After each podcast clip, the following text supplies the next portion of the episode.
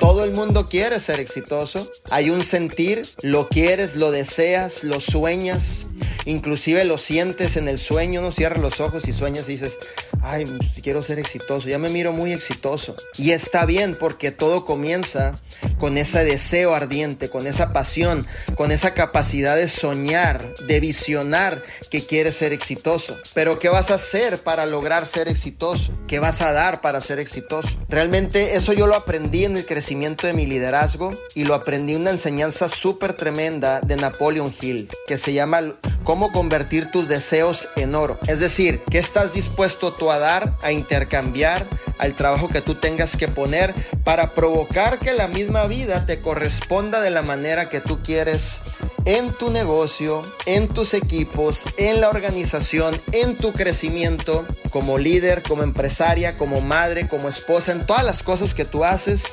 siempre hay que pagar un precio. Y para ejemplo, un botón para simplemente mira mi vida. Yo era Uber, trabajé en la construcción, fui troquero, limpiaba oficinas por las tardes, trabajé en el campo, en la uva, en el algodón, hacía jugos en las madrugadas, pero algo entendí, que cuando me habían dado la oportunidad de vida divina, mi patrocinador no iba a hacer el trabajo que me le corresponde a Manuel Wilkins, hacer el trabajo, crear el trabajo, hacer el alcance, y lo entendí que él me había dado una oportunidad y que hasta ahí, de ahí en adelante me tocaba a mí, ahora sí que ponerme las pilas en todas las áreas.